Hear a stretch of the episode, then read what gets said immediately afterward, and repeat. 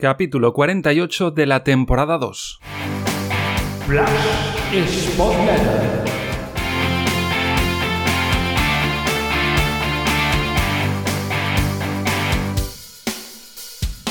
Hola, ¿qué tal Spotletters? Bueno, me he demorado un poquito esta semana en grabar el episodio porque tengo que ser muy honesto, muy sincero con vosotros, no tenía ninguna gana. Creo que ya me repito en los análisis, son los mismos errores, las mismas limitaciones, eh, los mismos problemas y tener que mencionarlos o, analizarlos semana tras semana es agotador, frustrante y, como digo, hay pocas ganas de hacerlo. Así que estuve dudando si grabar o no episodio esta semana y al final lo que he decidido después de darme unos días para, para hacerlo en frío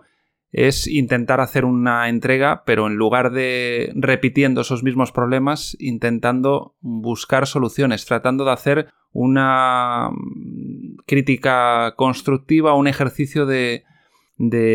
positividad o de, optimismo, o no sé cómo llamarlo. Así que voy a repasar en unos cinco apartados eh, lo que creo que se debe mejorar, intentando reflexionar cómo se podría hacer.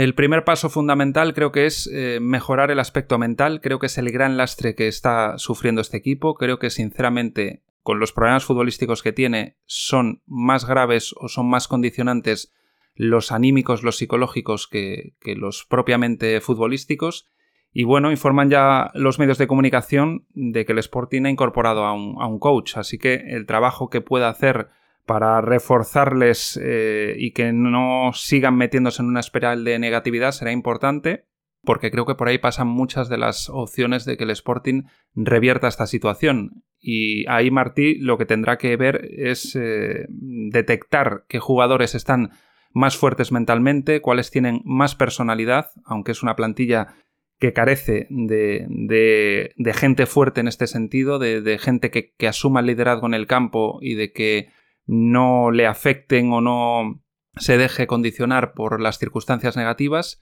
y una vez que detecte qué jugadores son los que están, pues eso, más fuertes mentalmente y tienen más personalidad, que los alinee, implique eso lo que implique. Quiero decir con esto, por poner un ejemplo, si ahora mismo Cuellar va a ejercer un liderazgo mayor y va a tener una personalidad mayor y tiene mayor carisma y va a poder contagiar desde el campo al resto de compañeros mejor y más que Mariño, que sabemos que no es sus puntos fuertes y que, por lo que expresa además en los micrófonos,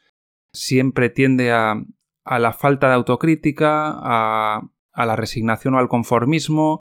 y se le ve que le falta eso, le falta ese carisma o esa personalidad o esa fortaleza mental para, para ser el líder de, del equipo. Se necesita que los jugadores se atrevan a pedir más el balón, que se atrevan a, a jugar con más soltura, que no le queme el balón en los pies, que se desmarquen y se muevan más, que se atrevan a encarar, que no tengan miedo al fallo, que si fallan un regate lo vuelvan a intentar, si fallan un pase lo vuelvan a intentar y sobre todo no ser un flan atrás, que lo mental no les condiciona a la hora de defender porque muchas de las defensas que se están haciendo de balones eh, parados, de, centros laterales, eh, yo creo que condiciona ya el, que se creen que, va a salir mal o que les van a ganar la posición de remate. Y luego, pues era importante que, con la ayuda también del coach, relativicen la situación. No hacer el objetivo que ahora se plantea más grande de lo que es. Que es que si se relativiza y se mira con, con objetividad desde fuera, el Sporting tiene que sumar un punto más que el Mirandés o cuatro menos que el filial de la Real Sociedad en 11 jornadas. O sea, si esto nos lo dicen hace meses, que el Sporting está temblando por tener que hacer una de estas dos opciones, un punto más que el Mirandés, cuatro puntos menos que la Real Sociedad B, Podríamos luego comparar con el Málaga o con alguno más, pero vamos, por, poner, digamos, los, dos casos que tiene más cercanos, pues nos echaríamos las manos a la cabeza y diríamos que qué habría pasado en esos siguientes meses para, para estar pensando que esto es tan difícil o tan imposible de conseguir. El segundo punto a mejorar es que hay que frenar sí o sí la sangría defensiva. El entrenador debe estudiar cómo puede conseguirse esto, si cambiando el dibujo, si cambiando los nombres. Pero es que se ha pasado de un equipo que encajaba siempre, porque prácticamente no ha dejado la puerta a cero, pero que ese siempre, casi siempre era un gol, a en las últimas jornadas ya encajar siempre dos o tres. Se han encajado dos en los tres partidos que ha entrenado Martí y se habían encajado tres en el último de Gallego. No sé si la solución pasa por, por juntar más gente, jugando con tres centrales o que los eh, medios centros se, se, junten más en un bloque muy bajo con, con, la línea de cuatro de atrás. Si optar por el doble pivote más conservador, Grajera Rivera para ayudar. De hecho, el otro día acierta Martí cuando los junta y se equivoca cuando se carga Rivera y opta por poner a Villalba en, el doble pivote. No aprendió la lección que él mismo se autoinculpó ante el Zaragoza de arriesgar de más y de, y de buscar con demasiada ambición y desarmándose mucho eh, en el centro del campo. Y parte de culpa de, recibir el segundo gol fue eso, no mantener a Rivera y a Grajera y, situar ahí a, a Villalba. Si apuestas por Grajera en el doble pivote, pues ya no puedes hacer esta otra solución que voy a apuntar ahora, pero si no alineas a Grajera en el medio campo, tal vez viendo que es el mejor jugador de la plantilla en juego aéreo, uno de los que más balones recupera de la categoría mientras fue habitual en los once del Sporting, pues no sé si se le podría reconvertir como central para que al menos todo balón colgado que, vaya al área aporte eh, intentando despejar el mayor eh, número de goles posibles. El otro día le rematan en medio de Borja y de, y de Babina al Sporting.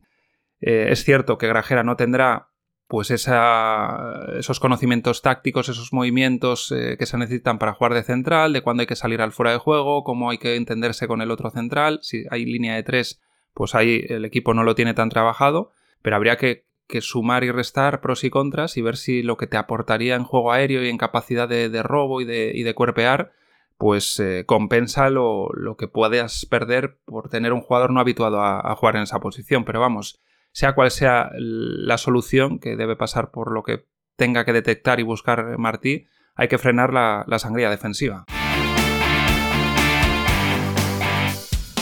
Y para que la sangría defensiva también se frene o para que se sufra menos en defensa, yo creo que también pasa por una actitud diferente en cualquier eh, zona del campo, que el equipo muerda más eh, cada balón que esté en juego. Se le ve a un equipo, yo no diría apático, pero sí se le ve como con, poca garra, con un poco mm, sobreesfuerzo defensivo. Es que es un equipo que apenas hace falta. Yo no sé si es el segundo que menos hace de toda la categoría. Y mirando, por ejemplo, las estadísticas ante el Tenerife, jugándose la vida como se jugaba en principio ya, porque ya entraba en la recta final de la temporada, fueron 11 faltas y una tarjeta amarilla en 90 minutos. O sea, 11 faltas cometidas por el Sporting ante el Tenerife en 90 minutos. Entonces tiene que ya jugar ese otro fútbol, que el rival cuando estés por delante apenas pueda hilvanar tres o cuatro pases, no se puede el equipo poner 1-0 y que dos o tres minutos después eh, te empaten jugando además en casa. Y luego, si estás viendo cómo se ven acciones en las que los de arriba,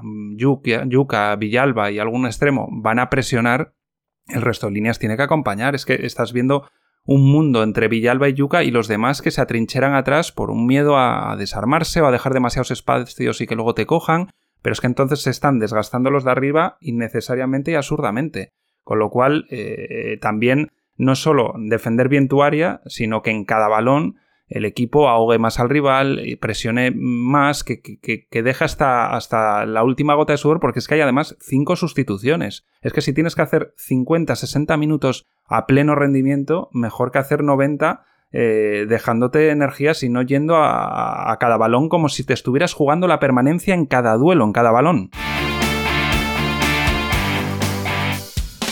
Y bueno, hilvanado un poco también con el asunto de la, de la, fortaleza mental y de que Martí alinea a los jugadores que estén en ese sentido pues eh, más fuertes, también habría que decir que, también tiene que alinear a los que estén ofreciendo más rendimiento, a los que estén con, cierta chispa o con, o con algo diferente a los demás. A Pedro, por ejemplo, se le está viendo muy tocado, eh, posiblemente desde el punto de vista físico, pero está hasta perdiendo, yo creo, confianza en sí mismo, pierde balones, eh, se le ve más desubicado. Entonces, si no está en su mejor momento físico, igual es mejor que Pedro sume jugando 30-45 minutos en la segunda parte, con el rival un poco ya más desgastado, y que te haga 30-45 minutos buenos a pleno rendimiento que jugar eh, todo el partido y que lo tengas que acabar sustituyendo a falta de 20 minutos porque está completamente mm, desgastado y, agotado, ¿no? El Puma, por ejemplo, aunque ante el Tenerife no estuvo tan bien, pues está en esta recta final con algo más de chispa, con desequilibrio, con velocidad. Igual hay que aprovecharle un poco más arriba.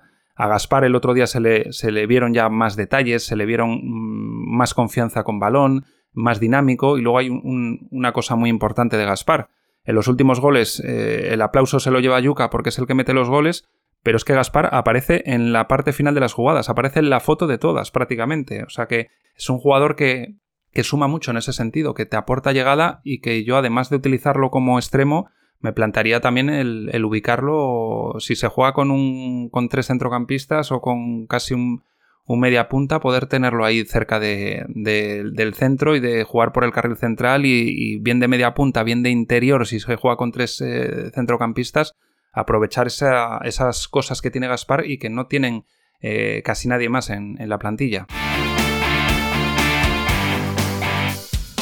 Y el último punto es eh, la necesidad de que haya un apoyo incondicional durante los 90 minutos de cada partido por parte de, la afición. Cuando pite el árbitro al final, pues que cada uno expresa ya lo que quiera y como quiera en función de cómo haya ido el partido, pero ahora mismo estos jugadores, por todos los motivos que ya se han ido mencionando en los apartados anteriores, van a rendir muchísimo peor si escuchan murmullos, silbidos, broncas, insultos, gritos negativos. Toca que sientan un apoyo eh, como lo era el Molinón hace años, un apoyo incondicional desde el minuto 0 hasta el 90. Después ya, pues lo que dije antes, que sea lo que cada uno quiera. Pero ahora toca remar todos, sacar esto a base de, coraje, de espíritu positivo. Y yo recordaba en Twitter el ejemplo de, la servilleta de Preciado en mayo de 2009. Venía el, Sporting en un viaje de vuelta de Almería después de perder, muy tocado anímicamente, toda la plantilla, los directivos hundidos, y quedaban tres jornadas y prácticamente había que sacar los nueve puntos. Pues Manolo Preciado, lo cuenta en el libro de Rubén Díaz, eh, ¿Quién mejoraría Preciado? Escribió en una servilleta los partidos que quedaban, creo que eran eh, Málaga, Recreativo y en medio el Valladolid, y les eh, puso tres partidos, nueve puntos. Y veía un poco preciado caras de asombro y de incredulidad de los directivos y, y él pues eh, se crecía todavía más ante esa adversidad y les decía que se podían sacar los nueve puntos y que por qué cojones les decía no van a tener los cojones de sacar nueve puntos. Y se sacaron los nueve puntos y se logró la permanencia en primera. O sea, más difícil era ganar esos tres partidos seguidos que lo que le toca hacer al Sporting ahora de, aquí a final de temporada. O sea, es que hay que hacer borrón y cuenta nueva. Los 31 partidos que ya se han disputado no existen. Y jugarse una liga con Real Sociedad B, con eh, Mirandés, con el Málaga, no sé, con los que están ahí.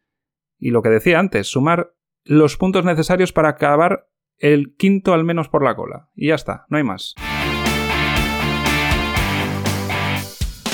Y hasta aquí una nueva entrega de la Flash Spot Letter. Veremos lo que pasa en la próxima jornada, lo que pasa en esta recta final de temporada. Ya sabes que cualquier comentario, idea, sugerencia, consulta la puedes hacer en las vías habituales. El email spotletter.gmail.com, canal de iVoox, canal de Telegram o suscribiéndote y comentando en la newsletter sporting.substack.com. Gracias una vez más por estar ahí al otro lado. Nos escuchamos en la próxima.